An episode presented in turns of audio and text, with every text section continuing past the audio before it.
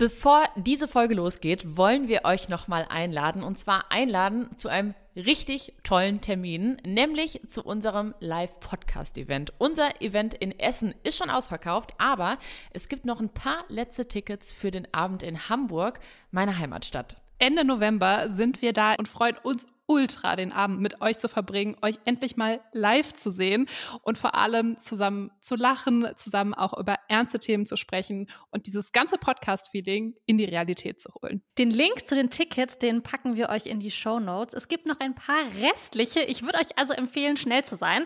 Kommt mit eurer besten Freundin, mit einem Freund. Ihr könnt auch super gerne alleine kommen. Wir sind da und wir freuen uns riesig auf euch. 30. Der Podcast übers Erwachsenwerden. Mit Christina, Katrin und Claire. Drei Freundinnen, große Fragen, echte Gespräche. Hallöchen zusammen. Hallo. Hallo. Wir machen heute einen kleinen Quickstart zum Aufwärmen und wir starten mit einer Frage. Und zwar, ihr dürftet nie wieder kuscheln oder nie wieder Sex haben. Was würdet ihr wählen? Easy. Äh, okay, dann fang du an. Auf jeden Fall nie wieder Sex haben. Ich Wirklich? bin ja so eine, ja, ich bin ja so eine Kuschlerin. Also mein Herz geht auf, wenn ich jemanden so ganz, ganz tief in den Arm schließen kann, sei es nackt oder angezogen. Finde ich toll. Würde ich mein Leben lang weitermachen wollen. Ja, ähm, ich glaube, ich würde mich auch für diese Option entscheiden, wobei ihr ja wisst, ich bin nicht so die Kuschlerin, aber ich bin auch nicht so die Sexperson. Und ich glaube, da wäre mir dann Kuscheln schon in der Masse einfach äh, wichtiger. Okay, also du würdest eigentlich weder noch wählen am liebsten. nee, ich finde beides ganz okay. Ich brauche aber beides jetzt nicht wahnsinnig viel. Ja, verstehe ich. Ja, vielleicht habt ihr, die ihr hier zuhört, den Folgentitel gelesen und euch gedacht, what the fuck? Worüber wollen die bitte heute reden? Aber hey, wir sind ja immer für eine Überraschung gut, von daher let's talk about it. Thema heute ist, wie kinky muss ich jetzt mit 30 sein? Und erstmal ein bisschen funny, weil ich habe das so bei Instagram gefragt und dann haben ganz viele Leute so geschrieben, was ist denn kinky? Ja, ja. Und dann habe ich so gedacht, ja, guck mal, das ist vielleicht schon Teil der Antwort. Also Mhm. schon mal ganz gut. Wir klären diesen Begriff, Begriff gleich auf jeden Fall noch mal ein bisschen genauer. Gut. Aber letztlich, die Frage ist, ist es zu langweilig, wenn ich meine drei Lieblingsstellungen beim Sex gefunden habe und fertig? So, vielleicht erstmal kurz zur Einordnung. Wie kommen wir auf dieses Thema? Wir bekommen ja in letzter Zeit Gute immer Frage. wieder von Leuten mit, und zwar wir alle drei, dass sie zum Beispiel auf Sexpartys gehen, dass sie auf kinky Events gehen, also so Partys oder Events, bei denen man in Lack und Leder kommen muss und es eben auch erlaubt ist, während der Party Sex zu haben. Das ist aber irgendwie so ein bisschen neu, vielleicht auch ein Trend. Jedenfalls haben wir so darüber geredet und uns gefragt, sind wir jetzt zu langweilig, wenn wir keinen Bock haben, auf eine Kinky Party zu gehen? Ja. Und ich war auch eine Person, die direkt gefragt hat, was ist dieses Kinky? genau. Also Kinky heißt, glaube ich, einfach nur sowas wie versaut, ehrlich gesagt. So würde ich das übersetzen, oder? Ja. Oder so, ich dachte immer, das wäre so, so irgendeine spezielle Vorliebe zu haben. Irgendwas, was halt Ja. nicht so Standard ist. Also ich ähm, kenne das auch nur, weil das bei voll vielen Leuten in den ähm, Online-Dating-Profilen drin steht. Ja. Aber was steht dann? Heißt das dann, ich bin kinky, ich will kinky, ich habe kinky? Boah, das ja, da steht dann immer so, wenn zum Beispiel so ein, so ein Flammen-Emoji und dann so kinky oder so kinky Sex oder so No Vanilla. So, No- aber Ja. ich interpretiere das so, als wäre das halt so langweilig, Vanilla. Also, weil Vanilla Ja. ist vielleicht langweilig. Ist kein Plan, ich weiß es auch nicht. Ja, also ich glaube, Kink ist so ein bisschen wie so ein, vielleicht kann man das auch übersetzen mit Fetisch. Also es geht so ein bisschen in so eine Richtung. Und Kinky Partys sind ja tatsächlich auch so, dass man wirklich auch in Lack und Leder kommen muss. Also es ist jetzt auch nicht so, dass du da jetzt äh, in Jeans und T-Shirt auftauchen darfst, sondern man muss sich halt auch dieser Sache anpassen. Deswegen, bevor wir jetzt noch mal tiefer in dieses Thema reingehen, an euch die Frage. Auf einer Skala von 1 für auf keinen Fall bis 10 super gerne. Wie gern würdet ihr auf so eine Party mal gehen? Zehn. Zehn. Ja, Ja. schon. Aber Ja. erzähl, Christina. Ja, okay, also ihr merkt ja, ich bin jetzt, Sex ist jetzt nicht das wi- wichtigste Thema in meinem Leben und äh, ich, kon, ich kannte diesen Begriff nicht. Aber ich fänd's so interessant, da einfach mal so reinzudippen, weil ich finde ja auch, dass Sex ein krasses Tabuthema ist und ich vollstes Verständnis dafür, wenn man darüber nicht reden will. Ne? Da muss man darüber auch nicht reden. Aber ich fände es schon cool, einfach mal zu so einer Party zu gehen, wo das im Mittelpunkt steht und für die Menschen aber so normal ist, das so mhm. zu leben. Und so diesen Spirit einmal mitzukriegen, also gar nicht, weil ich da jetzt äh, Sex selber haben will, sondern einfach mal so diese Stimmung zu erleben mit Menschen, für die Sex einfach einen anderen Stellenwert im Leben hat oder sie auch anders damit umgehen, als ich das zum Beispiel tue. Das finde ich richtig spannend. Mhm. Das kann ich nachvollziehen. Ich fände das tatsächlich auch ultra spannend, aber gar nicht nur aus dieser Beobachterinnenperspektive. Also nicht, dass ich jetzt direkt mitmachen will, aber ich finde das, also ich kann mir vorstellen, dass ich das auch gar nicht befremdlich finden würde. Ähm, mhm. Und ich habe mhm. das auch, ich habe das noch nie gemacht. Tatsächlich aber, weil ich jetzt noch nie jemanden hatte, der mich so auf die Idee gebracht hat oder gesagt hat, lass mal da zusammen hingehen. Mhm. Und ich jetzt auch das jetzt nicht so dringend in mir habe, dass ich das machen wollen würde, dass ich jetzt selber googeln würde, wo finden solche Partys statt. Aber ich mhm. wäre auch gar nicht abgeneigt. Das ist vielleicht auch so ein bisschen so ein Städteding, weil so, ja. ich glaube, wenn man jetzt so in Berlin vielleicht wohnen würde, würde das eher so auf der Hand liegen und in Köln, keine Ahnung. Ich weiß noch, kurz Geschichte dazu vielleicht, dass damals, als ich in Berlin studiert habe, da haben manchmal meine Kommilitoninnen so gesagt, ja, ich war am Wochenende auf so einer Naked Party, wo man halt so ganz nackt gekommen ist und sich halt komplett ausziehen musste, als man da war. Und das war ja. voll normal. Das war gar nicht, als ob das irgendwas Besonderes wäre. Mhm. Und das haben die so casual gesagt, wie wenn ich sagen würde, ich gehe auf eine 90s-Party oder so. Ja, und, und ich sag dir mhm. was, das überrascht mich nämlich jetzt gar nicht, weil ich habe nämlich auch Kinky Party gegoogelt und ratet, wo der Trend herkommt. Aus Berlin. Berlin. Na klar. Mhm. Und tatsächlich so wirklich richtig dolle aufgekommen ist, also das Prinzip gibt es natürlich schon länger, aber so diesen, diese Begrifflichkeit gibt es so seit so ja kurz vor Corona und nach Corona hat sich das dann auch auf andere Städte ausgeweitet, dass so Veranstalter das dann eben auch woanders gemacht haben. Und ganz witzig, einer aus der Community hat so geschrieben, sie ist so aktiv in der Techno-Szene und seit einiger Zeit ist jede zweite Party eine Kinky-Party und sie findet das mega nervig. Also man könnte schon behaupten, das ist irgendwo auch ein Trend. Mhm. Okay, verstehe. Ja. Aus der Community haben 75 Prozent gesagt, sie sind raus bei so einer Party, also sie mhm. würden da nicht hingehen. Mhm. 22 Prozent würden es ausprobieren und 3 Prozent finden es cool. Also das Gefühl, das wir haben, dass das ungefähr jetzt jeder macht, ist, glaube ich, ein bisschen verzerrt. Mhm, das stimmt. ja. Naja, gut. Aber vielleicht noch mal zurück zu diesem Trendthema. Woran glaubt ihr liegt das, dass das so, ja, so, so ein Trend geworden ist? Hm. Boah, ich weiß nicht, ist das wirklich ein Trend oder ist das nur, weil wir jetzt so alt sind? Also oder weil es einen Namen hat? Oder weil es einen Namen hat. Ich dachte mhm. gerade so, weiß ich nicht, ob ich zum Beispiel selbst mit 20 überhaupt so darauf gestoßen wäre. Dann waren das vielleicht eher so Swing-Up-Partys und ja, jetzt genau. ist das so was Cooleres.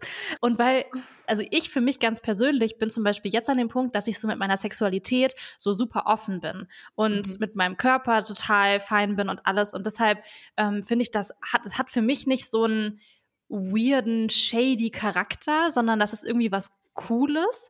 Und ich glaube, das ist einerseits gekoppelt an mein Alter und vielleicht auch so ein bisschen an so diese ganzen Internetbewegungen, dass viele Menschen so sehr offen und sehr transparent über Fetische, Vorlieben, Sexualität sprechen und versuchen aktiv das aus den Tabu-Ecken zu holen, oder? Ja, ja. ich glaube auch, dass es auf jeden Fall auch eine gesellschaftliche Entwicklung äh, mhm. ist. Und nur weil unsere Eltern auch mal 30 waren, kann ich mir nicht vorstellen, dass das bei denen schon so ein eine größere Bewegung war, Kinky-Partys, selbst wenn sie damals noch anders hießen. Meinst ähm, du nicht auf so Swinger-Partys? Nee, das gab's bestimmt. Ich kenne diese Begriffe übrigens auch noch von meinen Eltern, weil die sich da manchmal so drüber lustig gemacht haben. Aber nee, ich glaube äh, tatsächlich, dass einfach die Gesellschaft insgesamt offener geworden ist und das damit auch häufiger stattfindet, weil du brauchst ja auch immer so Veranstalter, also irgendwie so Bars oder keine Ahnung, Clubs, mhm. die das mhm. veranstalten. Und ich glaube schon, dass das vor 20 Jahren vielleicht noch nicht so viele gemacht hätten wie heute. Ich hoffe, also ich wünsche mir auf jeden Fall, dass ein Grund dafür die gesellschaftliche Entwicklung hin zu mehr Offenheit ist. Ja. Stimmt. Und wenn ich darüber nachdenke, alleine auch schon, dass so viele Menschen sowas so super offen in ihre Dating-Profile mhm. schreiben. Also mhm. ich habe auch mal gedatet, Online-Dating gemacht, als das gerade so angefangen hat. Das war Anfang von unserem Studium, so 2012 oder so. Ja. Da gab es, glaube ich, damals zumindest in meiner in meiner Bubble nur so Tinder und da weiß ich nicht, dass das da irgendjemand drinstehen hatte oder dass es mm -mm. überhaupt diese Auswahlmöglichkeiten gab. Man kann mm zum Beispiel bei Bumble auch so Sex positiv als Interessensfeld angeben. Also wirklich so wie, ich habe da so ja. Lieferservice angeklickt und man kann aber auch halt so Sex positiv wählen. Also so, ja. es kommt schon in so einen, es gibt so eine Normalität irgendwie, das zu droppen. Ähm, Mhm. Da eine ganz kurze Frage nochmal, weil äh, bis Trends und Begriffe zu mir rüberschwappen, da dauert es ja doch einige Zeit. Jetzt nur mal der Begriff Sex positiv. Mhm. Was verstehe ich da genau drunter? Hm. Also, ich habe jetzt auch keine offizielle Definition, die ich jetzt so kenne, aber so wie ich das interpretiere, sind das halt so Menschen, die generell Sexualität und Dingen aus, also Dinge auszuprobieren und Körpern und so erstmal positiv gegenüberstehen. Also so vielleicht im Vergleich zu, das ist jetzt so doof, aber so vielleicht im Vergleich zu so verklemmt. Also immer wenn das jemand bei Bumble drinstehen hat zum Beispiel, denke ich so, ach okay, du bist halt voll die offene Person. Du kannst so easy darüber reden, du hast so wenig Schamgefühl. Ähm, das interpretiere ich zumindest. Aber ich glaube, vielleicht gibt es auch eine offiziellere Definition, oder? Katrin, was würdest du sagen? Keine Ahnung, also ich habe das, habe jetzt keine im Duden nachgeschlagen. Ich weiß auch Ähm, nicht, ob dieses Wort da schon vorhanden ist. Auch nicht. Wer weiß. Ja, aber ich glaube, ich würde da so, so mitgehen. Nochmal ganz, ganz kurz zu diesem Thema Swinger-Club und Swinger-Party, weil ich habe da auch nochmal drüber nachgedacht und ich glaube tatsächlich, dass es wirklich ein ähnliches Konzept ist. Aber das, das hat ja so ein bisschen so einen, so einen schmuddeligen Touch. Ja, Fast schon, ne? wenn man das Wort so hört, obwohl das ja überhaupt nichts. Ne, ich will das überhaupt nicht bewerten, aber ich finde so, wenn man den, den Begriff so hört und der ist so geprägt, dass das so ein bisschen negativ für mich zumindest schmuddelig klingt. passt gut, Ich finde ich. finde auch, es gibt halt so Spiegel-TV-Reportagen, wo so irgendwelche alten Paare in Swingerclubs begleitet wurden. Und es hatte immer was so ein bisschen ekliges. Macht man ich. nicht.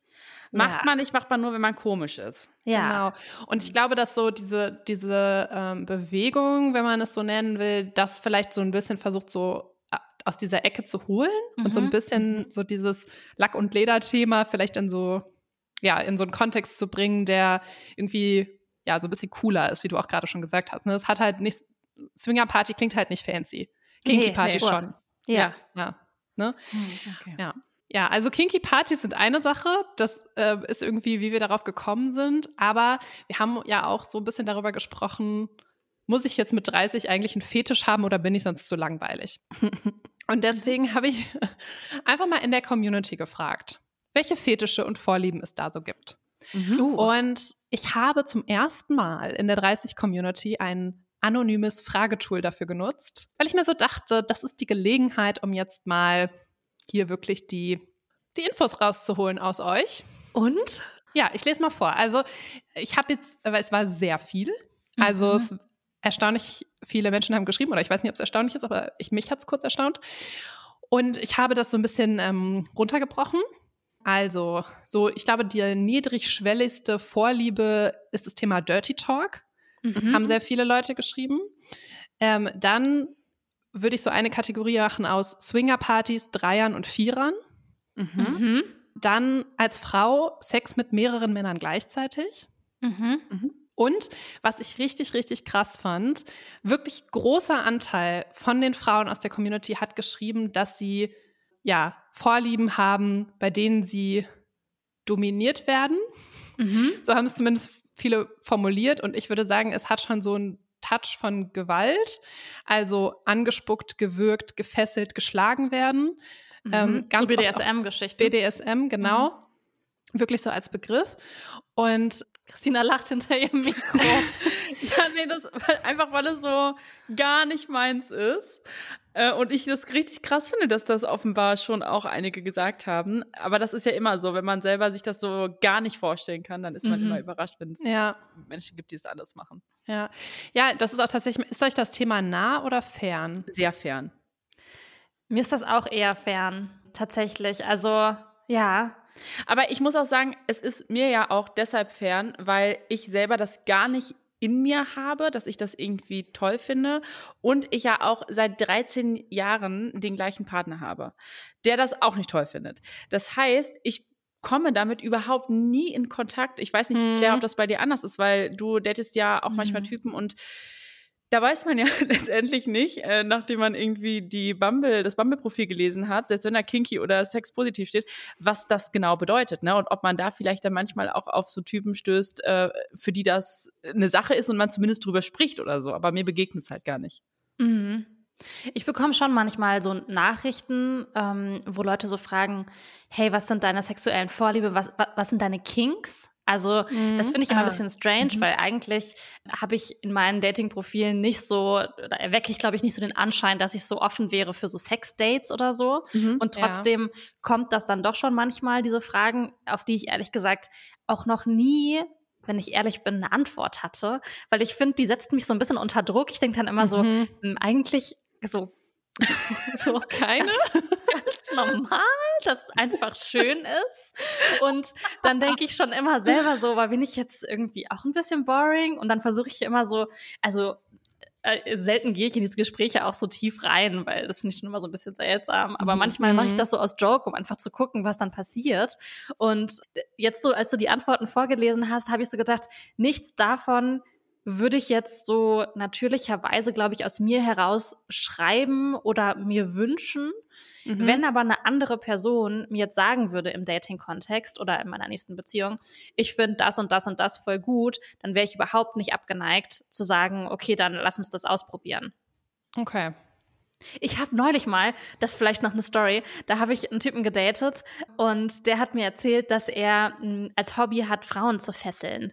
Und Wow. das ist so japanische Fesselkunst. Und ich ha- sag extra Kunst, weil ich fand, das hatte auch was sehr Kunstvolles. Also ich habe es nicht mit ihm ausprobiert, aber ich habe so Bilder davon gesehen.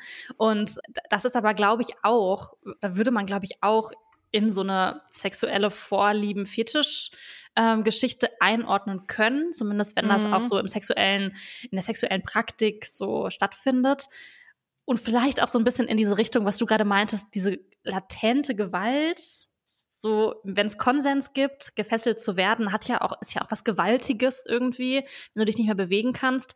Ähm, aber ich weiß nicht. Also für mich selber denke ich so, ach, Oh, da läuft's Oh. mir aber kalt den Rücken runter, wenn ich das höre, so gefesselt werden und man ist so ausgeliefert.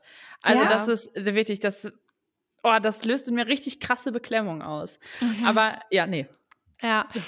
Lasst uns dazu mal die Sprachnachricht von Katja anhören, weil Katja ist Sexualtherapeutin und ich habe sie nach genau diesem Thema gefragt, nach diesem Thema Gewalt und Gewaltfantasien beim Sex und sie hat das ganz, ganz spannend eingeordnet.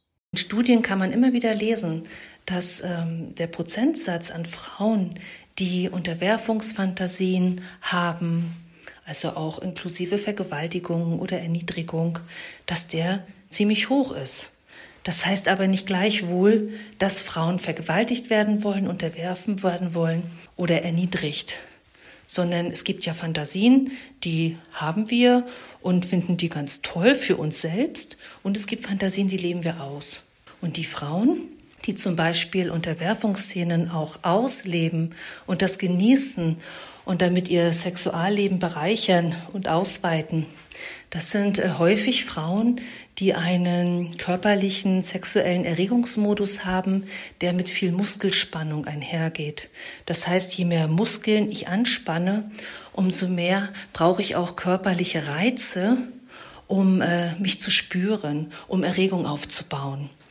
Ähm, ich kann aus persönlicher Erfahrung sagen, ich habe viele Jahre, bevor ich meine Sexualtherapieausbildung gemacht habe, selber zu diesen Frauen gehört.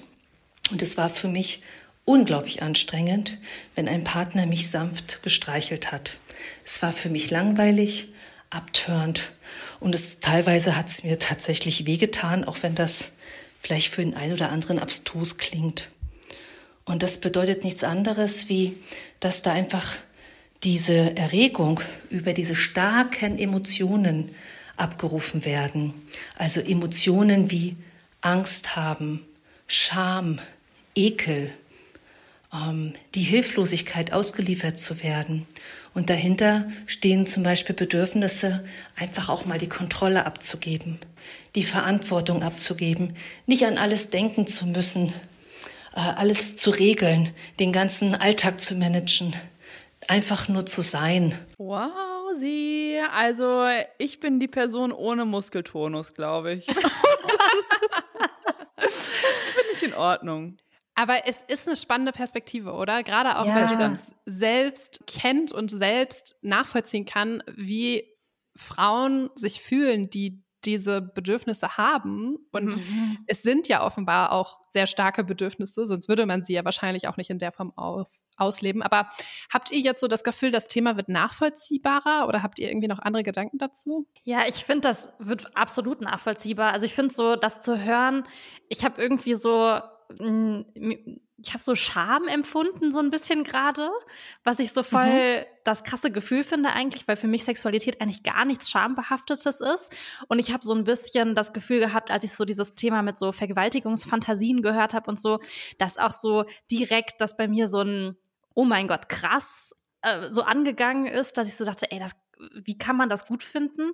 Aber dann gleichzeitig weiß ich ja auch so, okay, eine Vorliebe, erstmal kann man nichts für eine Vorliebe und eine Vorliebe zu empfinden, aber die nicht ausleben zu wollen, ähm, also nicht ernsthaft ausleben zu wollen oder durchführen zu wollen, sind ja nochmal zwei verschiedene Sachen. Und dann mich selber so daran zu erinnern, dass jeder natürlich irgendwie Sexualität in einem Konsensrahmen für sich ähm, so ausleben kann, wie man will, aber gleichzeitig finde ich es so super interessant, aber auch anstrengend, das zu hören, weil man so ist, oh, das ist krass, krass, ich will das nicht bewerten und gleichzeitig habe ich es dann doch in mir, dass ich denke, oh Gott. Ja, ich habe, mhm. also auf einer persönlichen Ebene kann ich das 0% nachvollziehen, einfach aus dem Grund, dass ich das, dass ich 0% verstehe, also für mich persönlich, ne, wie, also wie ich das erregend finden soll, wenn ich so unterdrückt werde oder irgendwie sowas, das ist, das fühle ich einfach 0%. Was ich daran aber sehr spannend finde, ist, wie stark Fantasien sein können. Mhm. Und dass man vielleicht auch einfach eine Persönlichkeit so ein bisschen auch von ihren Fantasien getrennt sehen muss und das auch noch mal klar macht, wie stark äh, irgendwie auch das Bedürfnis von Sex ist. Mhm. Also, dass man da so eine ganz andere Seite von sich ausleben kann, wenn man möchte. Und das gar nicht immer nur so, ein, so eine Erweiterung der eigenen Persönlichkeit ist, sondern vielleicht auch eine ganz andere Persönlichkeit. Und das finde ich schon richtig spannend. Das ist einfach ein anderer Persönlichkeitsausdruck. Ja, total. Ja, Gleichzeitig aber auch, wie schwierig das ist, wenn man so eine extrem starke Vorliebe oder einen Fetisch hat. Zum Beispiel, was sie auch gesagt hat, ne, so sanft angefasst zu werden, das hat ihr teilweise sogar so wehgetan. Mhm. Ähm, dann zu merken irgendwie, boah, krass, du musst ja auch einen Gegenpart finden. Ja. Eine Person, die damit umgehen kann, die das umsetzen kann. Also wenn man auf so einem Level Sexualität lebt, wie ich jetzt zum Beispiel, wo ich sage so, ach ja, kann man alles mal ausprobieren, aber hm, muss jetzt mhm. auch nicht, stelle ich mir auch sehr viel einfacher vor, als wenn aber, man so eine extreme Fantasie hat. Absolut. Mhm. Und damit sind wir vielleicht auch wieder bei den Gründen, warum Kinky-Partys so gut gerade funktionieren oder mittlerweile so bekannt sind. Weil unsere Umfrage, die natürlich nicht repräsentativ ist, aber trotzdem ein Anhaltspunkt ist, hat ja ergeben, dass die Menschen oder dass die Frauen äh, teilweise auch Gewaltfantasien haben. Und Claire, du sagst gerade, es ist wahrscheinlich gar nicht so leicht, einen Partner dafür zu finden oder eine Partnerin, der oder die das mitmacht. Mhm. Und da kommen natürlich die Kinky-Partys ins Spiel. Da kann man einfach ganz gezielt hingehen. Also, keine Ahnung, ob das jetzt wirklich unter Kinky-Partys zu verstehen ist, aber auf jeden Fall, ich sag mal das große Wort Fetisch-Partys,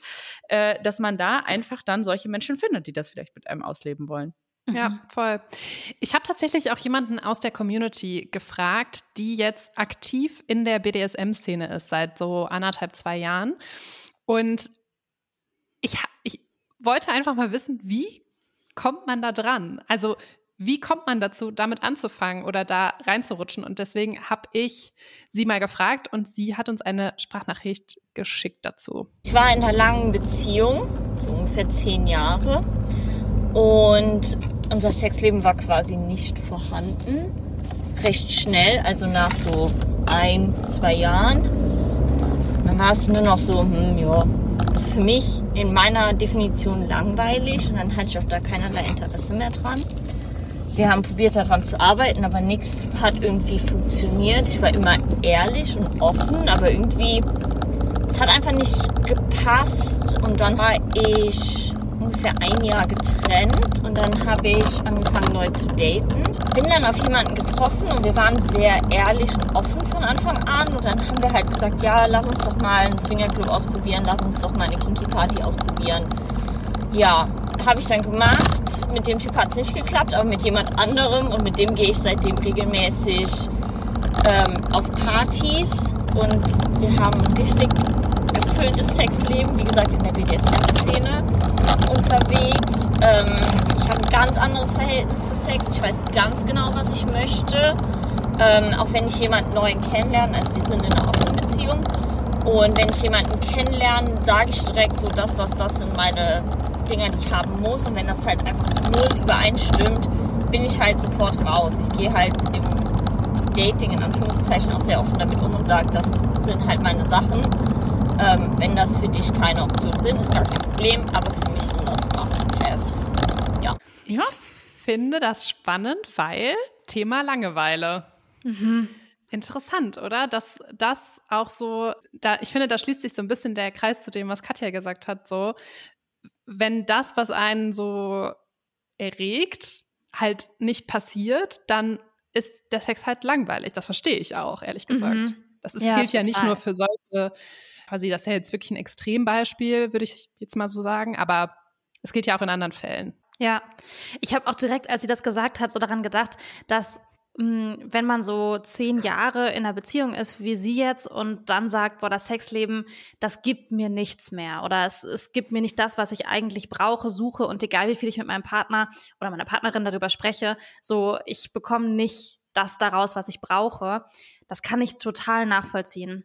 Und ich glaube, dass es für viele Menschen oder für mich auf jeden Fall auch so wäre, dass Sexualität so eine krasse Form der Kommunikation in der Beziehung ist. Und mhm. zwar so eine nonverbale Kommunikation, die jetzt gar nicht immer nur so penetrativer Sex ist, also nicht immer nur so Penis in Vagina, jetzt bei mir zumindest, ähm, sondern dass es auch so, dass ganz viel so darüber hinaus noch funktionieren muss und dass man befriedigt ist, jetzt mit Orgasmen befriedigt ist, Lust empfindet, gehört natürlich auch dazu. Aber wenn dieser ganze Part wegbrechen würde in so einer langjährigen Beziehung und das Thema irgendwie so langweilig oder frustriert, frustrierend wird, dann kann ich sehr, sehr gut verstehen, warum man da ausbrechen will. Das finde ich jetzt natürlich, also für mich es geht jetzt auch gar nicht um mich, aber bei ihr jetzt so dann direkt dieses andere Extrem zu nehmen, finde ich interessant und ja schön für sie, wenn sie das gefunden hat.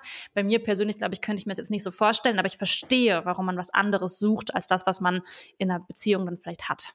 Auf mhm. jeden Fall. Diese Sprachnachricht, finde ich, bringt uns auch so ein bisschen zum Thema Dating, weil sie ja auch erzählt hat, dass sie quasi im Dating-Prozess da hingekommen ist zu diesem Thema oder das zum ersten Mal ausprobiert hat. Und ähm, tatsächlich habe ich auch in der Community so ein bisschen gefragt, wie das Thema Sex beim Dating wahrgenommen wird.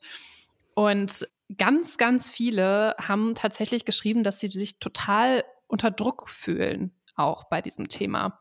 Mhm. Und deswegen bin ich mal echt gespannt, wie du das so empfindest, Claire, weil ähm, uns wirklich einige geschrieben haben, dass es gibt zum Beispiel diese Regel, beim dritten Date muss man Sex haben. Mhm. Was ist das für eine Regel? ja, das, das ist einfach, so süß. Ist einfach, einfach eine Regel, die anscheinend etabliert ist. Und einige haben halt okay. geschrieben, dass die Männer das dann erwarten. Und wenn man das nicht möchte, dann ist man halt zu langweilig und wird quasi aussortiert. Krass. Das finde ich auch krass. Also ich glaube, ich date dann vielleicht einfach andere Männer. Also, weil ich habe das noch nie erlebt. Ich glaube, man mhm. kann wahrscheinlich irgendwie Pech haben und man gerät an solche Leute. Ich weiß nicht, ob ich mit denen auf drei Dates gehen würde, wenn die eine Personen wären, die das irgendwie fordern würden, weil tatsächlich in, aber vielleicht liegt es auch an mir, weil an, in dem Dating-Kontext, in dem Dating-Rahmen, in dem ich mich bewege, spielt tatsächlich Sex bei Dates gar keine Rolle. Also ich date nie mit so der Hoffnung, dass ich Sex am Abend habe oder keinen Sex habe oder nach einem Date, nach zwei Dates, nach drei Dates das passieren muss, weil irgendwie gehe ich immer eher so mit der Einstellung rein, okay, mal gucken, ob die Person cool ist und ob es ein Vibe gibt, so. Also auch unabhängig vom Aussehen. Ich finde so, eine Person muss für mich auch gar nicht so klassischen ähm, Schönheit, also schon attraktiv sein für mich, aber jetzt nicht so, ich denke jetzt selten so, oh mein Gott, du siehst so schön aus, ich möchte sofort Sex mit dir haben. Sondern ich sehe eine Person, ich unterhalte mich mit der, ich habe einen guten Abend und dann merke ich so, will ich die Person berühren? Mhm. So, will ich die zum Beispiel am Arm berühren? Will ich der näher kommen? Will ich näher an der dran sitzen? Und so könnte ich mir vorstellen, mit der zu knutschen. Aber Sex ist tatsächlich da selten in meinem Kopf ein Thema und ich bin auch eigentlich also ich habe auch noch nie eine Person so nach dem ersten Date mit nach Hause genommen. Gar nicht, weil das eine Regel von mir ist, mhm. sondern weil ich das irgendwie gar nicht so in meiner Vorstellung habe. Ich muss, glaube ich, eine Person mehr kennen. Würdest du denn sagen, dass die Typen, die du datest, äh, hattest du da auch schon mal so Situationen, in denen du das Gefühl hattest, mir geht's hier zwar nicht um Sex, aber denen schon und das ist jetzt irgendwie eine unangenehme Situation? Nee, auch gar nicht. Ah, krass. Also ich glaube, ich habe einfach immer wirklich gute Menschen erwischt. Ich habe zum Beispiel mal einen Typen gedatet, mit dem habe ich beim ersten Date auch rumgeknutscht, weil das war wirklich eine ganz süße Maus. Und das war total schön. Und ich also er hat am, im Nachhinein dann auch zu mir gesagt, so krass, dass du mich nicht mit nach oben gebeten hast, dass ich mitkomme. Und das ist mir gar nicht in den Sinn gekommen. Ich meinte so, äh, ach krass, ja. Das habe ich jetzt irgendwie nicht gewusst, dass man das so macht anscheinend.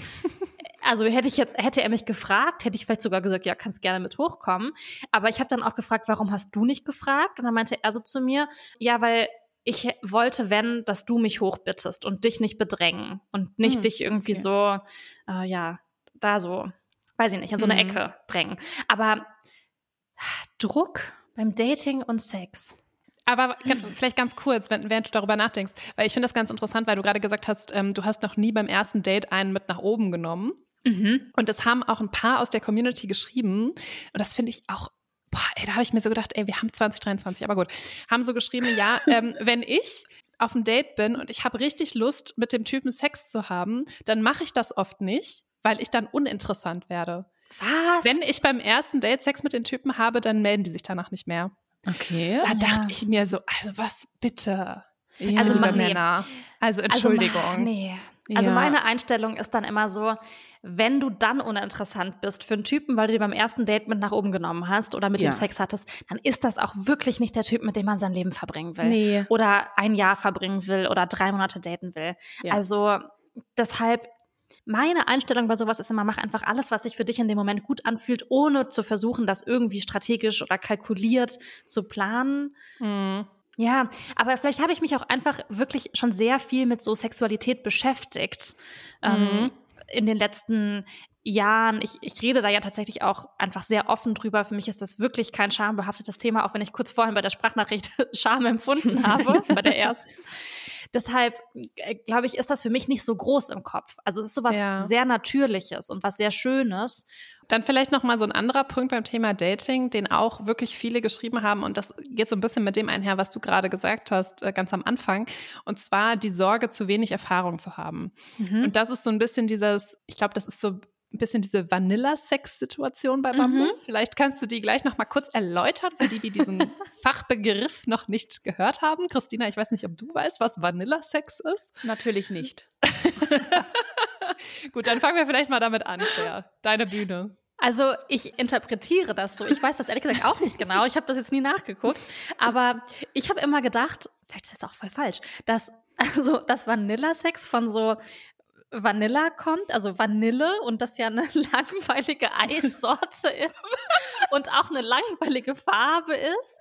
Und deshalb habe ich gedacht, das meint auch einfach so Standard-Sex, also wie man so Blümchensex beschreiben wird. Es ist ja auch so ein, ich meine das gar nicht als negatives Wort, einfach so sehr Standard, vielleicht die Frau unten, der Mann oben, was ja auch voll schön ist. Und dann einfach so ohne viel Experimente, einfach so klassisch. Okay, also einfach nur, um das, ich wollte dieses parallel mal kurz googeln, weil Ja. deine, das klang sehr wild. Aber es ist tatsächlich so, dass das von Vanille kommt Ja, äh, ne? und das damit gemeint ist nicht BDSM-Sex. Und dass sich ähm, Vanilla-Sex sich auf plain Vanilla, also nur Vanille bezieht. Und es ist nicht wirklich, oh mein Gott, hier steht wirklich das mit dem Speiseeis, Ja, ne? die als einfachster, purer Geschmack angesehen wird. Ja. Ja, das habe ich auch immer gedacht. Ja, sicher. Krass. Mhm. Ja. Danke ja. für die äh, kurze Exkursion. Okay. Ich würde ja immer sagen, ehrlich gesagt, wenn jemand schon in seinem Dating-Profil No Vanilla drinstehen hat oder Kinky Sex, dann ist das eine Person, der das sehr wichtig ist. Und dann finde ich es auch voll legitim, das da reinzuschreiben, weil man dann einfach vermeidet, dass man jemanden matcht. Also ich zum Beispiel würde keine Person matchen, die No Vanilla da drinstehen hat, weil ich, Mhm. das würde mich zum Beispiel unter Druck setzen. Ich denke mir so, ich Ja. will nicht, dass Sexualität oder mein Sexleben so einen Performance-Druck hat. Und Ja. ich, es muss nicht immer Performance-Druck sein, wenn man zum Beispiel jetzt BDSM-Sex hat, aber mir, äh, zumindest würde ich das gerade denken, kommt das nicht so, es kommt nicht so natürlicherweise aus mir, der Wunsch, das zu leben. Also müsste ich mich dafür anstrengen, mich in diese Szene reinzubegeben. Und deshalb finde ich das gut, wenn das jemand schreibt, egal in welche Richtung, um halt Mhm. klarzumachen, das ist für mich relevant in meinem Sexleben. So ein bisschen wie in der Sprachnachricht gerade, wo sie auch meinte, ich kläre das direkt ab. So, das Ja. sind meine Wünsche, Forderungen und wenn du das nicht willst oder kannst, ist völlig in Ordnung, aber dann matchen wir einfach nicht. Aber ehrlich gesagt habe ich mich wirklich gefragt, also wenn das so ist, ne, dann finde ich das, sehe ich das genauso, wie du das gerade gesagt hast. Aber ist es nicht auch ein bisschen so ein Statussymbol, das da reinzuschreiben? Also so ein bisschen so nach dem Motto, ich zeige jetzt euch mal allen, dass ich nicht langweilig bin und dass, mit, dass du es mit mir richtig wild hast? Boah, ich würde fast sagen nein. Weil Nein? ich glaube, man würde eher die Leute weniger matchen als mehr matchen. Das sind auch schon immer so, boah, ich bin jetzt in einer, ich mache jetzt ganz viele Schubladen hier auf, ne?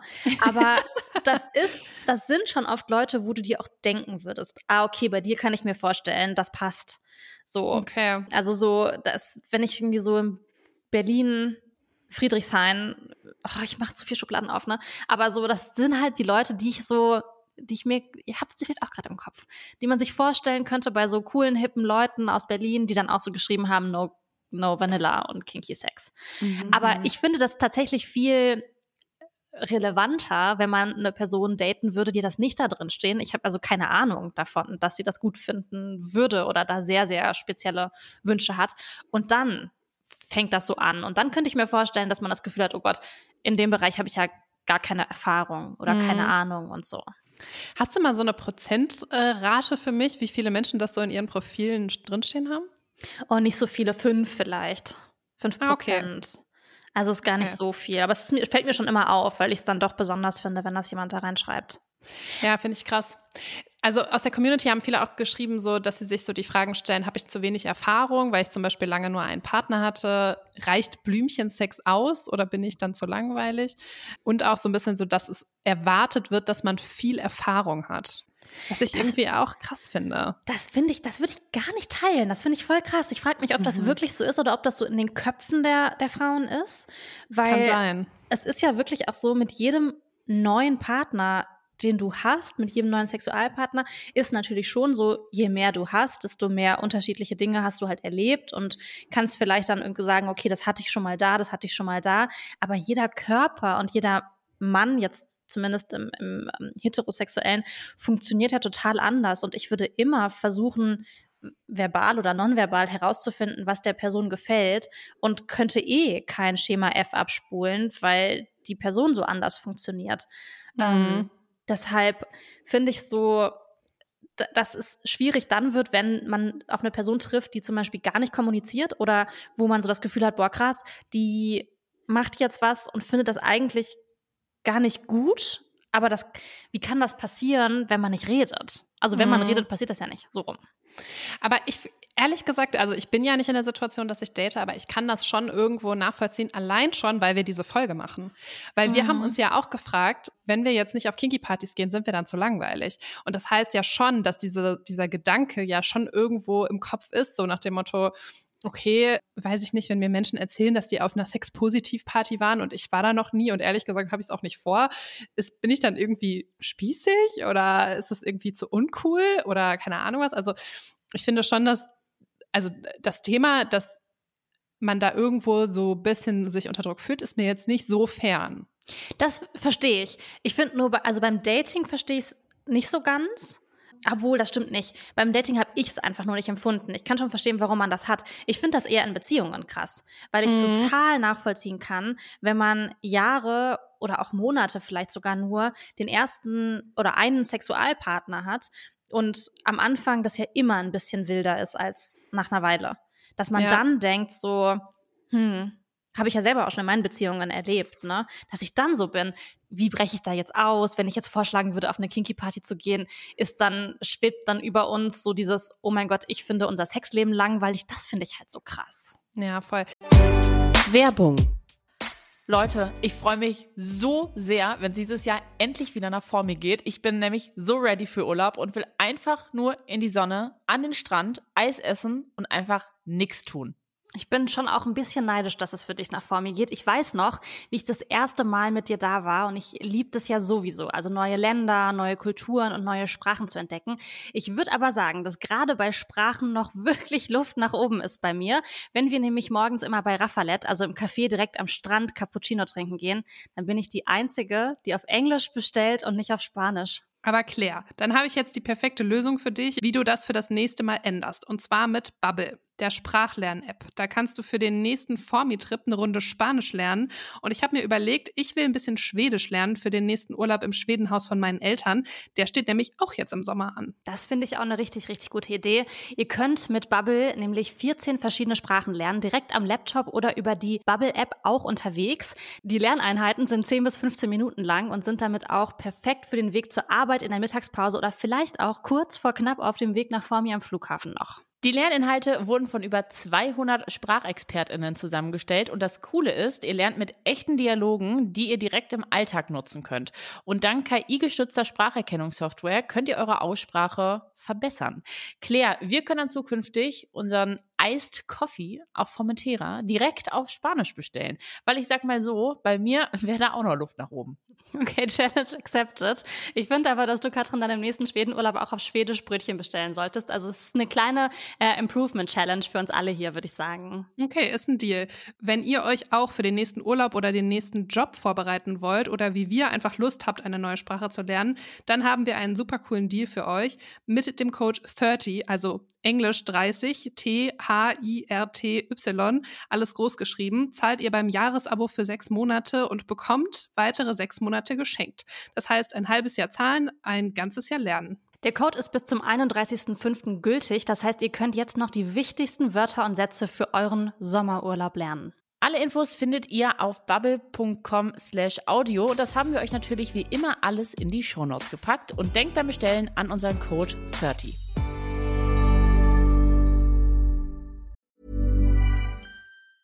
Mom deserves the best, and there's no better place to shop for Mother's Day than Whole Foods Market. They're your destination for unbeatable savings, from premium gifts to show-stopping flowers and irresistible desserts. Start by saving 33% with Prime on all body care and candles. Then get a 15-stem bunch of tulips for just $9.99 each with Prime. Round out Mom's menu with festive rosé, irresistible berry chantilly cake, and more special treats. Come celebrate Mother's Day at Whole Foods Market. Ratet doch mal, wie viele aus unserer Community aus Beziehungen gelangweilt sind von ihrem Sexleben. 50 Prozent. Boah, safe mehr. Ich würde sagen so 70. Mehr? Nein. Ich habe eine Umfrage gemacht. Dann glaube ich, sind die nicht ehrlich. 50 und 70? Ja. Hm. 13. Sind unzufrieden, sind finden es langweilig? Ja, 13 Prozent sind gelangweilt. Ja, nur, habe ich auch gedacht. Und ich finde es ganz, ganz interessant, weil, passt auf, jetzt kommen nämlich die anderen Optionen. 3% wissen, dass der Partner was testen will, aber sie wollen nicht. Okay. 61% haben gefunden, was ihnen gefällt und bleiben dabei. 61? Ja, 61. Mhm. Und 24% sagen, Sex ist mir einfach nicht wichtig. Krass. Das fand ich schon. Habt ihr dazu Gedanken? Ich fand das schon eine krasse. Das ist ein Viertel. Fand Ein jede vierte. Jede vierte hat das gesagt. Aber was ist denn eure Antwort darauf? Also zum Beispiel Jetzt- du jetzt, Christina. Ja. Würdest du dich auch zu dem Viertel zählen? Warte jetzt, das Viertel bezieht sich jetzt, die sagen, äh, ich find's langweilig. Nee, ich nee, finde das einfach nicht Viertel wichtig. sagt, ich finde es nicht wichtig. Ach so. Ähm, ja, also ich habe ja auch schon häufiger in diesem Podcast erzählt, dass äh, Sex jetzt für mich äh, nicht die Beziehung, also äh, daran wird's nie scheitern oder das wird jetzt auch nie die Beziehung auf ein neues Level heben, weil mir dat Sex tatsächlich nicht so super wichtig ist. Aber ich würde jetzt auch nicht sagen, dass es mir völlig egal ist. Aber ich, also ich kann diese Gruppe, dieses Viertel schon so ein bisschen verstehen. Ich finde das schon wirklich viel. Ja, ne? Wirklich Ich viel. viel. Ja. Also, ich habe so verschiedene Gedanken. Ich habe mein erster Gedanke ist, wenn es dir egal ist, hast du dann, oh, das ist jetzt auch wieder gemein, aber hat man dann noch nie richtig Lust und Befriedigung empfunden, weil es ja wirklich ein wahnsinnig schönes Gefühl ist. Also Orgasmen zum Beispiel zu haben und in so, in so eine ganz tiefe Verbindung zu gehen mit einem Menschen körperlich, da frage ich mich, wie kann das einem egal sein? Das ist ja eines der krassesten Gefühle, die es gibt. Also, das ist ja irre, was da so körperlich passiert. Oder hat man einfach mit seinem Partner nicht so den Vibe gefunden und sagt deshalb so, ach, ist ja jetzt auch nicht so wild. Ja, ach, ich glaube, das muss ich gar nicht ausschließen. Ich glaube, man kann das trotzdem total schön finden, aber es hat halt im Alltag einfach nicht so eine riesige Bedeutung. Und wenn ich mich jetzt ne? zum, genau, nicht so einen großen Stellenwert. Wenn ihr mich jetzt fragen würdest, würdest du lieber äh, nie mehr Sex haben oder für immer mit Moritz zusammen zu sein, würde ich auf jeden Fall sagen, nie mehr Sex haben, weil da ist mir die Beziehung einfach wichtiger und die funktioniert für mich auch komplett ohne Sex. Und natürlich ist es mega schön äh, und ich bin ja froh, dass ich beides habe, aber ich, also deshalb glaube ich, es muss ich gar nicht ausschließen, sondern es sind zwei voneinander abgekoppelte Dinge manchmal. Mhm. Ja. Aber dann noch mal zu der 13 Prozent Zahl. Ja. Das ich, Entschuldigung, aber ich kann das nicht glauben, dass nur 13 Prozent in Beziehungen ihr Sexleben langweilig finden. Ich habe jetzt gesagt 70. Ja, aber vielleicht auch, weil es mehrere Optionen gab. Okay, ja. Okay. Mehrere Antwortoptionen. Weil, okay, wenn die Option wäre, finde ich mein Sexleben in Beziehungen und gehen wir jetzt mal von so nach einem Jahr aus ungefähr, oder sagen wir zwei, nach zwei Jahren, dann würde ich, und die Option ist langweilig oder nicht langweilig, dann würde ich meine Hand dafür ins Feuer legen, dass 70 Prozent sagen, es ist langweilig. also ich hätte 50 gesagt, aber ich, auf jeden Fall mehr als 13 Prozent. Okay, passt auf, wir machen nach dieser Folge nochmal eine neue Umfrage okay, okay. und dann äh, finden wir das nochmal raus ob ihr hier alle geschwindelt habt, die ihr hier zuhört. Ich, darf ich dazu noch was sagen? Weil ich finde es wirklich krass. Also, ja. ich bin ja nicht, ich bin ja nicht in einer Beziehung, ne? Von daher habe ich ja leicht reden. Aber ich war ja auch schon öfter in Beziehungen, auch in längeren Beziehungen. Und ich kann mich total gut daran erinnern, dass es, dass es verschiedene Gefühlszustände bei mir gab. Einmal diesen Gefühlszustand, boah, Sex fühlt sich wie eine Pflicht an, wie eine Pflichtaufgabe. Man, mhm. Wann hat man zuletzt Sex gehabt? Oh, ist ja jetzt irgendwie schon doch drei Wochen her. Dann wäre es vielleicht jetzt mal gut, das wieder zu machen. Mhm. Das schrecklichste Gefühl ever. Und mhm. ich muss ganz ehrlich sagen, ich hatte das in jeder meiner Beziehungen, habe ich dieses Gefühl mal empfunden. Und ich glaube, dass das ganz viele Leute empfinden. Und ich finde, dass das total krass ist, weil für mich das voll das traurige Anzeichen war, wenn ich keine Lust auf Sex mit meinem Partner habe, dann hat irgendwas tatsächlich sexuell nicht funktioniert an der Stelle für mich. Mhm. Ja, ja, das würde ich so nicht unterschreiben, zum Beispiel. Also ich glaube, man findet da keinen Konsens, weil es ist für jeden total individuell. Aber ich finde, also ich aus meiner Erfahrung kann auch immer, kann für mich sagen, es gibt auch Wochen, in denen ich so krass gestresst bin, dass ich einfach keinen Kopf dafür habe. Das heißt aber nicht, dass der Sex nicht schön ist, sondern dass einfach mein Kopf so besetzt ist mit anderen Themen, dass ich mich überhaupt nicht fallen lassen kann. Und ich glaube, es gibt vielleicht auch so unterschiedliche Persönlichkeiten, die man hat. Manche, die können immer Lust empfinden, mhm. andere brauchen da aber vielleicht Urlaub für zum Beispiel. Und der ist nur keine Ahnung, dreimal im Jahr oder irgendwie sowas, wisst ihr? Und erst dann kann man sich fallen lassen und dann ist es auch sehr schön. Aber wenn man es dann so im Alltag hat, dann denkt man sich so, vielleicht kommt man dann an diesen Punkt, den du auch äh, meintest gerade, Claire, boah ja, drei Wochen vorbei, äh, wäre doch mal wieder Zeit. Und vielleicht sind davon auch Menschen, die dann in dieser Umfrage sagen, Sex ist mir nicht so wichtig. Mhm. Guter Punkt. Okay, aber so oder so, wenn wir Langeweile empfinden, dann müssen wir das natürlich ansprechen Wäre um gut. das zu ändern. Das macht aber nicht jeder. Dazu habe ich gleich auch eine erschreckende Zahl mitgebracht. Aber mhm. ich hatte erstmal nach den Wünschen gefragt, die man hat, aber nicht ansprechen will. Mhm. Und da ratet mal, was da mit Abstand am häufigsten kam. Wünsche, die man hat. Fra wir haben fast, fast wahrscheinlich nur Frauen, die geantwortet haben, ne? Ja. Was haben Frauen im Leben nicht drauf? So Stellungswechsel? Ähm, ein Dreier zu haben. Oh ja, stimmt, vielleicht das. Das wäre mein Tipp. Ja. Das ist, ist auch in den Top 2, aber ganz oben steht Sex mit einer Frau. Ah. Ah, okay. Interessant, mhm. oder? Ja. Nachvollziehbar. Ja, hätte ich nicht gedacht, aber dass das die Nummer eins ist. Ja, du? auf jeden Fall. Sehr nachvollziehbar. Körper ja, wunderschön. Ja. ja. Ich finde auch Frauen haben die wahnsinnig, wahnsinnig schöne Menschen sind Frauen. Also, ja. das kann ich total nachvollziehen. Mhm. Okay, ja, spannend. Und dann gab es noch so Sachen, die fand, fand ich jetzt eigentlich relativ niedrigschwellig, zum Beispiel Tantra-Kurs mhm. und sowas Einfaches wie Toys ausprobieren, aber wir haben keine und ich traue mich nicht, welche zu kaufen.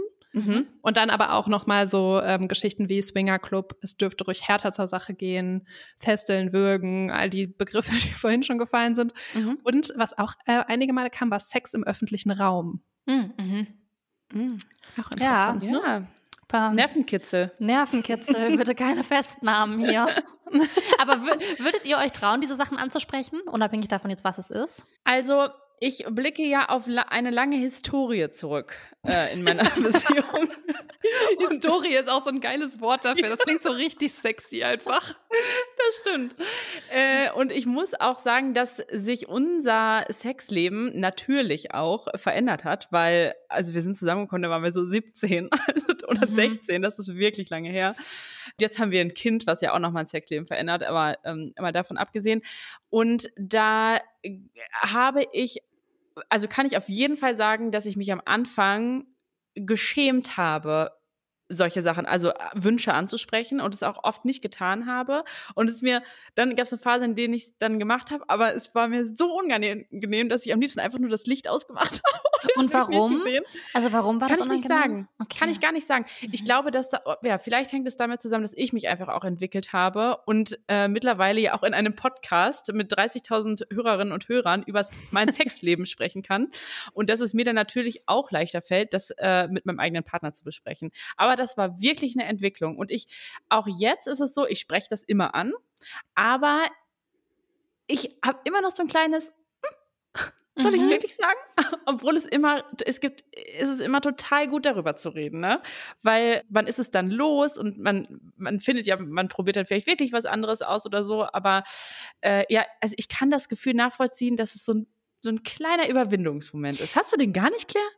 Ja, doch, aber ich habe eine Rückfrage. Also ich habe ja, ja, keine Beziehung. Ich finde es viel einfacher, wenn man mit einem Partner nicht zusammen ist, über Wünsche zu sprechen ähm, mhm. und alles und es am Anfang auszuloten, weil ich das super herausfordernd fand in meinen anderen Beziehungen. Aber wann sprichst du das an? Also hast du dann so Sex und dann bist du fertig, Christina, und dann sagst du so, ähm, übrigens wollte ich jetzt nochmal ansprechen, das oder machst du das Können beim wir mal Abendessen? bitte ins gehen? äh, also wann? nee, nee, das, also ich mache es jetzt nicht beim Abendessen, so einfach random. Das ist schon immer so sehr situationsbezogen. Ja, aber es gibt ja keinen festen Zeitpunkt. Also manchmal vorher, manchmal nachher, aber schon immer in einem sexuellen Kontext. Okay. Nicht einfach so random zwischendurch. Ich muss Verstehe. dafür dann schon auch in der Stimmung sein, weil sonst komme ich auch gar nicht auf, auf Ideen oder überhaupt darüber zu sprechen, weil ich sonst eher zu den Personen gehöre, deren Kopf super voll ist mit To-Dos und Arbeit und wenig sexuellen Dingen und brauche einfach immer so eine Zeit, um mich fallen zu lassen und erst dann kann ich auch überhaupt so darüber reden. Mhm. Claire, du hast ja schon öfter in diesem Podcast erzählt, dass du Menschen auch sehr gerne damit überrumpelst, über ihre sexuellen Vorlieben sprechen zu müssen, zum Beispiel bei einem Date. Ähm, wie war das denn in Beziehungen? Hast du da auch mal so casual am Frühstückstisch gesagt, so hättest du eigentlich mal Lust auf die Stellung oder wie hast nee, du das Nee, da fand ich das nämlich ganz herausfordernd. Deshalb habe ich auch gerade so nachgefragt, weil also ich, ich hatte drei Beziehungen und in meinen ersten beiden Beziehungen war ich noch sehr jung. Also das heißt sehr jung, da war ich so 18, 19 und dann irgendwie so Anfang, Mitte 20. Und da hat, war meine Sexualität noch ganz anders als jetzt ist. Also da habe ich ganz viel gemacht von dem, was irgendwie der, mein, mein Partner damals wollte oder gut gefunden hat. Ich habe ganz krass die Führung auch so abgegeben. Ich habe wenig gesagt, was mir gefällt. Und dann irgendwann hat sich das aber in den Beziehungen halt so eingespielt. So hatte man dann Sex. Und ich habe dann irgendwie gedacht, jetzt ist es mir unangenehm zu sagen, dass ich das eigentlich ganz anders will, weil ich habe doch jetzt schon die letzten acht Monate das genauso gemacht. Und äh, zum Beispiel habe ich auch in meiner ersten Beziehung, das weiß ich noch, habe ich auch so Orgasmen vorgetäuscht. Und jetzt denke ich so, ich glaube, das machen viele Leute. Ja, voll. Ähm, dass man dann irgendwie fertig wird, dass dann vorbei ist.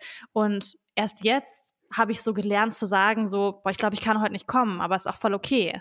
Und mhm. dass das halt nicht so immer das Ende von, ähm, von Sexualität ist. Aber deshalb, ich finde das auch jetzt herausfordernd für meine nächste Beziehung, die jetzt noch nicht sich angebahnt hat. Also es gibt keinen Menschen. Aber ich ja, habe das Gefühl, jetzt bin ich viel besser darauf vorbereitet, dass Sexualität eine schönere Rolle in meiner nächsten Beziehung spielen mhm. wird, weil ich sehr früh sagen kann und werde, was ich mir wünsche, was ich gut finde, was ich nicht gut finde, was ich brauche, fühle und so weiter. Also ich habe jetzt so einen viel krasseren Zugang zu mir und meinen Bedürfnissen und Gefühlen und die hatte ich nicht, als ich jung war.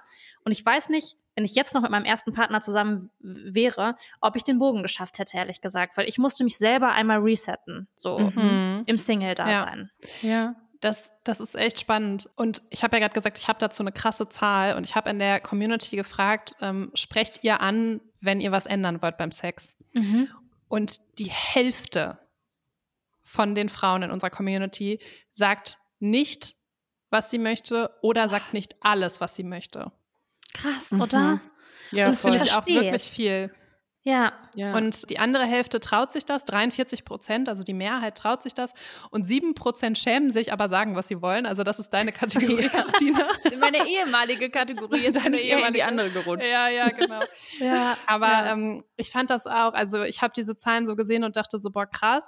Und deswegen habe ich auch noch mal Katja gefragt, die Sexualtherapeutin, ob sie denn Tipps hat, wie man dahin kommen kann, dass man offener kommuniziert, auch gerade wenn man schon länger in einer Beziehung ist.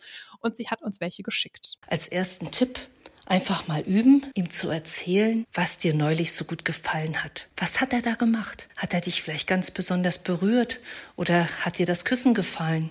Erinnere dich daran und dann erzähl ihm das. Und als zweiten Tipp, schau doch auch, in welchen Rahmenbedingungen, in welchem Setting machst du das? Ist das gerade zwischen Tür und Angel und das wollte ich dir mal eben gesagt haben? Oder seid ihr gerade in einem entspannten Moment, wo ihr vielleicht auch vorher gelacht habt und es ist eine gelöste Stimmung? Das macht natürlich viel aus, dass der andere auch bereit ist, aufzunehmen, was du da erzählst. Und du darfst auch ruhig vorher sagen, dass es dir jetzt sehr wichtig ist, was du da teilen möchtest mit ihm und äh, ob er dir gern zuhören möchte.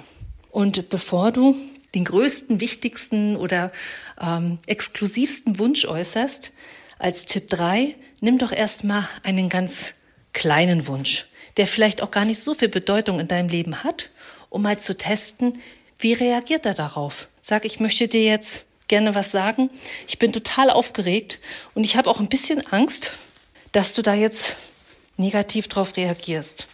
Und dann nimmst du seine Hand und dann wird er hoffentlich sagen, na dann erzähl mal. Und dann erzählst du es einfach aus deiner Sicht. Und ich kann mir sehr gut vorstellen, dass da gar nichts Schlimmes passiert. Und das einzig Wichtige ist, dass selbst wenn er sagt, nee, das ist nicht so seins, dass du dann auch das akzeptierst, die Reaktion von ihm. Und nicht dann vielleicht, wie manche das auch machen, drei Wochen lang bockig nicht mehr miteinander reden. Übrigens hat äh, Katja auch mir noch zusätzlich erzählt, dass sie ganz, also sie betreut halt Paare, die eine Sexualtherapie machen.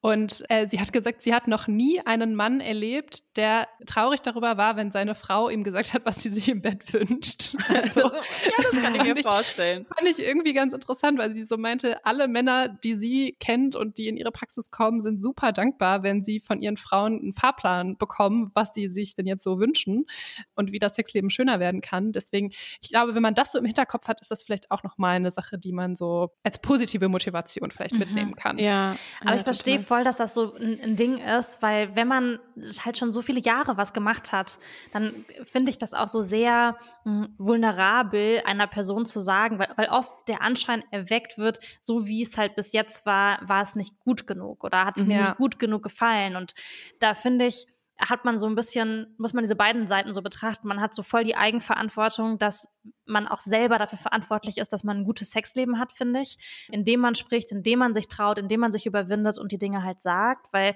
der andere Mensch, der mit dir da im Bett ist, kann halt auch nur das machen, was du ihm körperlich signalisierst oder verbal signalisierst, so. Und der, der zweite Punkt ist so ein, der zweite Punkt, den habe ich jetzt irgendwie vergessen. Nein, ich weiß nicht mehr, was jetzt war. Schon ein sehr war. guter erster Punkt. Danke. Aber mir ist, mir ist auch noch so eine Situation eingefallen, so vielleicht so ein kleiner Tipp, äh, wie man ein Gespräch anfangen kann, weil das ist mir einfach jetzt auch in den letzten Jahren häufiger aufgefallen, wo wir auch im Freundeskreis offener über dieses Thema reden, dass es oft, wenn man genau hinhört oder wenn man sich dann auch mal traut, mit seinen Freunden und Freundinnen darüber zu sprechen, dass man da ja auch immer mal wieder Inspiration bekommt oder über Dinge spricht, die man sich irgendwie auch gut vorstellen kann. Und das dann als Anlass zu nehmen, nach so einem gemeinsamen Abend, wenn man mit dem Partner auf dem Weg nach Hause ist, äh, mal zu fragen, hey, kannst du das eigentlich auch vorstellen? Finde ich dann auch immer sehr dankbar, weil du nicht direkt sagen musst, hey, ich würde das voll gerne machen und willst du das? Dann hat man so ein bisschen so eine, so eine Ebene, wo man nicht so krass selber abgelehnt wird, sondern es wirklich erstmal über diesen Wunsch an sich geht, weil das vielleicht jemand anderes gerade gemacht hat oder weil man es im Kino gesehen hat oder whatever, gibt ja zig Möglichkeiten. Und das, ja, vielleicht hilft das auch der einen oder der anderen. Ja, voll. ja so Dinge normalisieren, ich, ne? Ja, Sorry, Katrin, ich habe dich unterbrochen. Alles gut.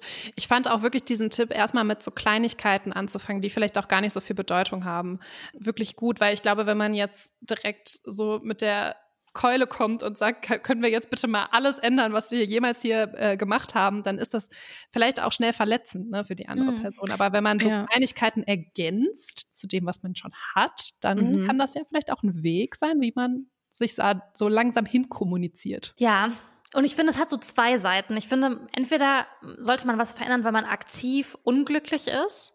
Aber ich finde, man kann sich auch fragen, wenn man zu dem einen Viertel gehört, dem es so ein bisschen egal ist, ob man, also ob es A, dem anderen Menschen auch egal ist in der Beziehung und ob man dann nicht auch einfach Dinge so ein bisschen verändern kann, ohne dass man jetzt direkt irgendwelche wilden Dinge ausprobieren muss. Einfach nur, weil man noch sehr viele Jahre vielleicht miteinander sexuell aktiv sein möchte und das nicht ganz einschlafen soll. Vielleicht. Ja, Vielleicht ist es ja auch okay für manche, dass es ganz einschläft. Ja, sehr schön. Ich fand äh, das sehr aufschlussreich und ähm, spannend, auch mal aus der Perspektive auf das Thema zu gucken. Haben wir noch einen Kalenderspruch? Haben wir. Und der ist so richtig Wandtattoo-mäßig. Ja. Und zwar lautet der, das Leben ist zu kurz für irgendwann. Ja. Und ich finde, dass der jetzt eigentlich total gut passt zu dem, was wir gesagt haben. Ja, Claire, komm. Hatten wir raus. den nicht schon mal? Hatten wir schon? Oh nein. Nee. Ich bin mir sehr sicher. okay, wir machen eine Challenge draus. Unsere aufmerksamen Hörerinnen und findet. Hörer. Wer den findet. Und der, ja. äh, da überlegen wir uns was. Der Aber kriegt das Burrata-Rezept. Aber der passt auch jetzt sehr gut. Genau, ich finde auch, dass der jetzt total gut passt, weil er natürlich in unsere Lieblingsrichtung geht. Äh, sprecht miteinander, mhm. kommuniziert, was ihr wollt, weil ihr könnt sehr lange unzufrieden sein mit eurem Sexleben oder ihr versucht einfach drüber zu sprechen und bestenfalls wird gut. Andernfalls bleibt es einfach so, dann habt ihr im Grunde ja auch nichts verloren, aber ähm, ja, ich fand den, fand den guten, gutes Fazit jetzt aus dieser Folge. Schön. Ja, sehr gut. Mhm. Ja, vielen Dank auch für eure Offenheit. Und Gerne. ich würde sagen, schönen Tag noch. War schön. Bis Tag. nächste Woche. Bis nächste Woche. Tschüss.